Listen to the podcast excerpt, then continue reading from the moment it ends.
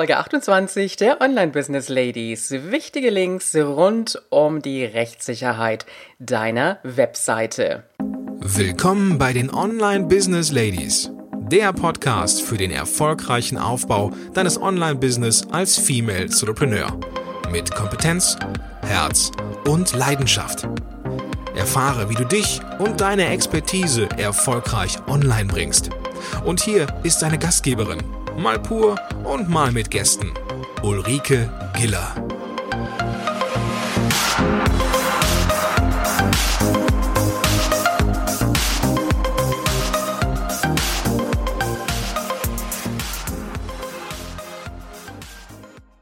Hallo Online Business Lady, schön, dass du heute wieder da bist und an dieser Stelle auch ein ganz herzliches Willkommen wieder an alle männlichen Zuhörer in der Runde. Heute geht es um das Thema rechtssicher im Online Business, speziell deine rechtssichere Webseite. Und an dieser Stelle von mir ganz klar und deutlich gesagt, das ist keine Rechtsberatung meinerseits.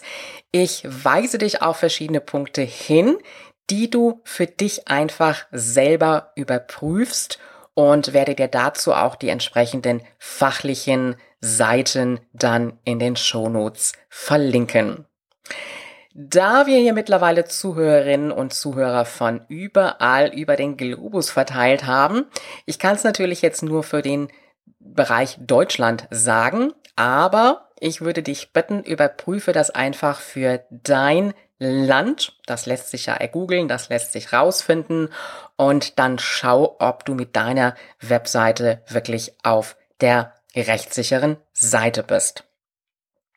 Ich bin immer wieder erstaunt, wenn ich auf Webseiten komme und äh, ich sag mal in den letzten Jahren durch meine Kunden, aber auch durch Challenges, die ich in der letzten Zeit ja viel gemacht habe, habe ich Webseiten gesehen, wo dann zum Teil die Datenschutzerklärung fehlte oder eine Webseite, die noch so gerade im Aufbau war und die war schon online, aber es war noch nicht mal ein Impressum und eine Datenschutzerklärung da. Und äh, da kommen wir schon zu dem aller, allerersten Punkt. Das kann ich dir definitiv sagen. Sobald deine Webseite online ist, braucht sie auf jeden Fall ein Impressum und die Datenschutzerklärung. Das heißt, wenn du noch beim Aufbau deiner Webseite bist, dann stell sie bitte nicht online, sondern stell sie in den Offline-Modus. Da gibt es auch entsprechende Plugins für. So ein Plugin werde ich dir auch in den Show Notes mit verlinken. Dann kannst du die Webseite noch in den Wartungsmodus stellen und im eingeloggten Zustand in WordPress, dann kannst du dir auch ansehen, wie das aussieht. Aber die Seite ist einfach von außen her für jemand Fremdes dann nicht sichtbar. Wenn du dir nicht sicher bist, und ich werde immer wieder gefragt, was muss jetzt eigentlich in das Impressum rein? Es gibt einen Impressumsgenerator von iRecht 24. Und der ist ganz einfach von der Bedienbarkeit her Links findest du, wie gesagt, in den Show Notes. Da gibst du einfach deine entsprechenden Daten, deine Angaben ein. Da wird auch die Rechtsform abgefragt, also ob du ein Einzelunternehmer bist oder vielleicht eine GmbH oder so. Und äh, dann gibst du einfach deine Daten ein und dann spuckt er dir sozusagen das aus, was da rein muss. Damit das Ganze funktioniert und du das machen kannst, musst du deine E-Mail-Adresse bei iRecht24 eingeben. Ist aber nicht weiter schlimm. Im Gegenteil, ist sogar sehr gut, kann ich dir absolut empfehlen, weil du dann auf jeden Fall auch immer wieder Informationen bekommst, wenn sich irgendetwas ändert. Und das ist einfach so ein bisschen die Krux auch. Gerade solche Geschichten, da gibt es immer wieder irgendwelche neuen Gesetze ähm, in Bezug auf Impressum, in Bezug auf Datenschutz und das kannst du natürlich nicht immer alles wissen und deswegen ist es gut, wenn du dich da einfach auch immer aktuell informieren lässt. Also gib einfach mal deine Daten in den Impressumsgenerator ein und dann kannst du überprüfen, ob das auf deiner Webseite so ist, wie es wirklich sein sollte.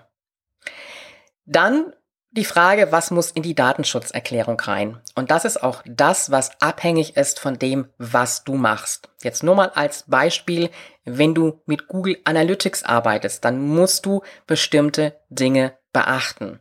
Oder wenn du zum Beispiel mit Amazon arbeitest, also ein Amazon Affiliate Programm hast, auch dann musst du bestimmte Dinge beachten.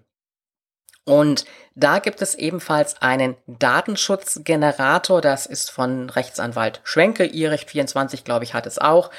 Und äh, da wirst du abgefragt, was du alles machst. Also zum Beispiel, ob du beim Amazon Partnerprogramm mitmachst, ob du mit Google Analytics arbeitest und noch viel, viel mehr. Und das gibst du entsprechend an, musst du einfach nur so anklicken und dann bekommst du deine komplette Datenschutzerklärung ausgespuckt sozusagen. Und die kannst du auf deine Webseite setzen. Und damit bist du auf der einigermaßen rechtssicheren Seite.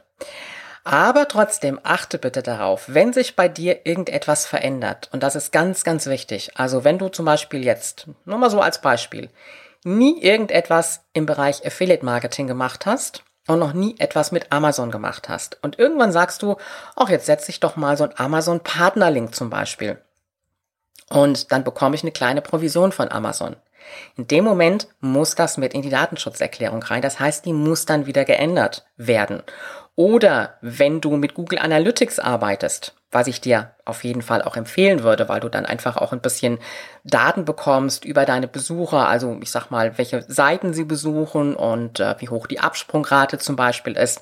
Also jetzt in dem Sinne keine persönlichen Daten, aber dass sie einfach so ein bisschen das, das Nutzerverhalten, dass du das sehen kannst.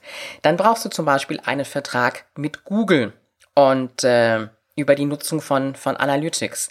Also das jetzt mal so als Beispiel genannt achte immer darauf, wenn sich bei dir etwas ändert, dass du deine Datenschutzerklärung auch entsprechend anpasst.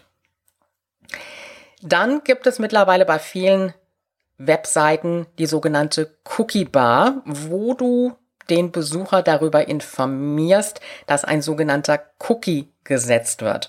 Und Cookie ist nichts anderes als so ein, ja, so ein kleiner Marker sozusagen.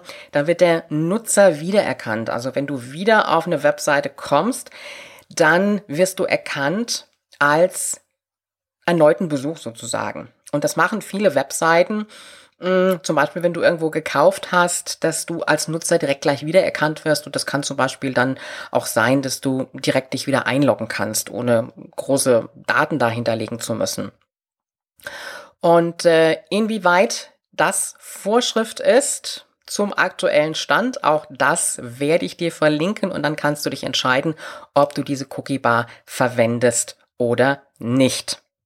An dieser Stelle auch noch der Hinweis, es gibt in Facebook eine ganz tolle Gruppe und zwar die Gruppe Internetrecht mit dem Dieter Kasper und die kann ich dir absolut empfehlen und da kannst du alle deine Fragen stellen. Da bist du wirklich bei einem entsprechenden Fachmann auch gelandet. Es ist auch eine recht aktive Gruppe und äh, wenn du da irgendwelche Fragen hast, dann kannst du die dort natürlich auch stellen.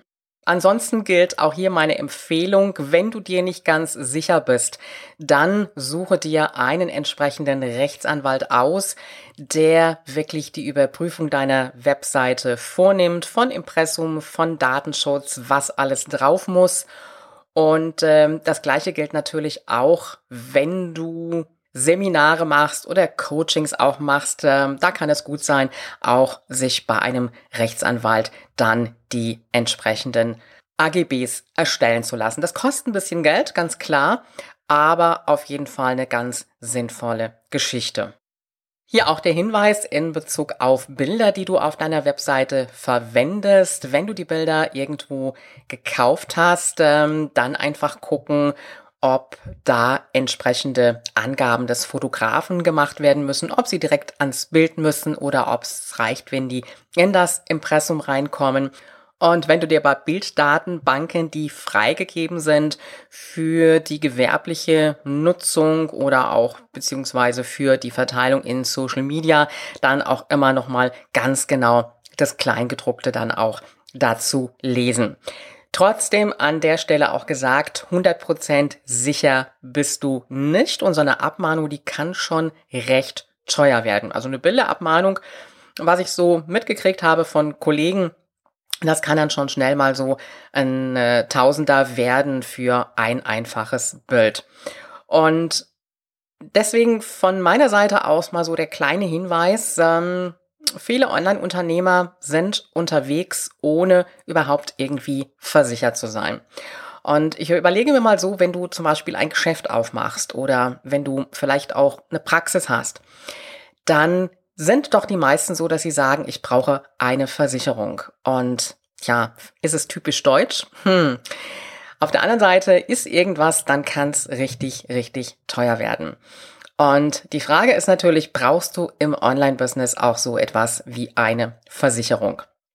Ich habe mich mal dazu entschieden und ähm, ich gebe dir auch den Link dazu in die Show Notes. Das ist, ähm, geht über Exali. Das ist also eine Medienhaftversicherung, die du da abschließen kannst.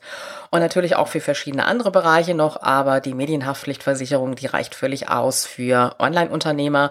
Und da ist eine ganze, ganze Menge drin. Also das deckt nicht nur meine Webseite ab, das deckt auch, ähm, sage ich jetzt mal, wenn ich Seminare mache oder so, auch das deckt es ab, wenn da irgendwas passiert. Also von daher gesehen, überlege dir einfach mal, ob es Sinn macht für dich zu sagen, ich investiere in eine Haftpflichtversicherung.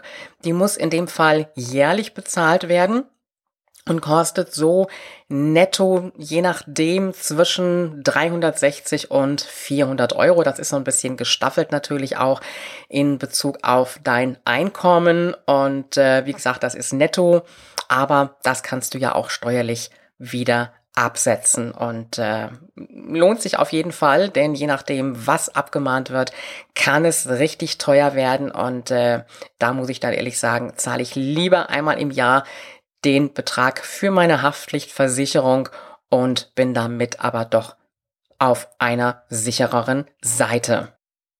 Das war's kurz und knackig heute zum Thema rechtssicher unterwegs sein und die entsprechenden Links findest du auf www.ulrikegieler.com slash Folge 28. Und da von meiner Seite aus nochmal ganz klar der Hinweis, überprüfe deinen aktuellen Stand auf deiner Webseite. Halte dich wirklich immer auf dem Laufenden. Trage dich auch in den Newsletter von entsprechenden Anwälten ein, die sich wirklich auf dieses Thema spezialisiert haben, um damit auch auf dem Laufenden zu sein. Komm in die Facebook-Gruppe Internetrecht, denn da kriegst du viele wertvolle Informationen und wenn du dir nicht sicher bist, dann lasse das Ganze wirklich auch nochmal von einem Anwalt überprüfen.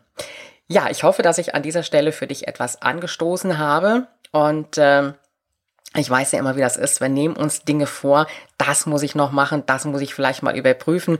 Und dann haben wir es ganz schnell vergessen und eh das Kind in den Brunnen gefallen ist. Also mach's jetzt. Am Donnerstag geht es wieder weiter mit dem Thema Webseite und auch mit dem Thema Sicherheit für deine Webseite. Morgen haben wir eine Frau im Interview zu Gast, die schon ganz viele Berufe ausgeübt hat, ganz viele Themen, in die sie sich eingearbeitet hat und äh, die auch mal ganz lässig sagt, na ja, wenn mir ein Webseitendesigner erklärt, da muss ich erstmal etwas für programmieren. Hallo, da gibt's doch ein Plugin für. Hör morgen wieder rein und äh, ja, Setze um, was wir heute besprochen haben und alle Infos zu dieser Folge findest du auf www.ulrikegela.com slash Folge 28.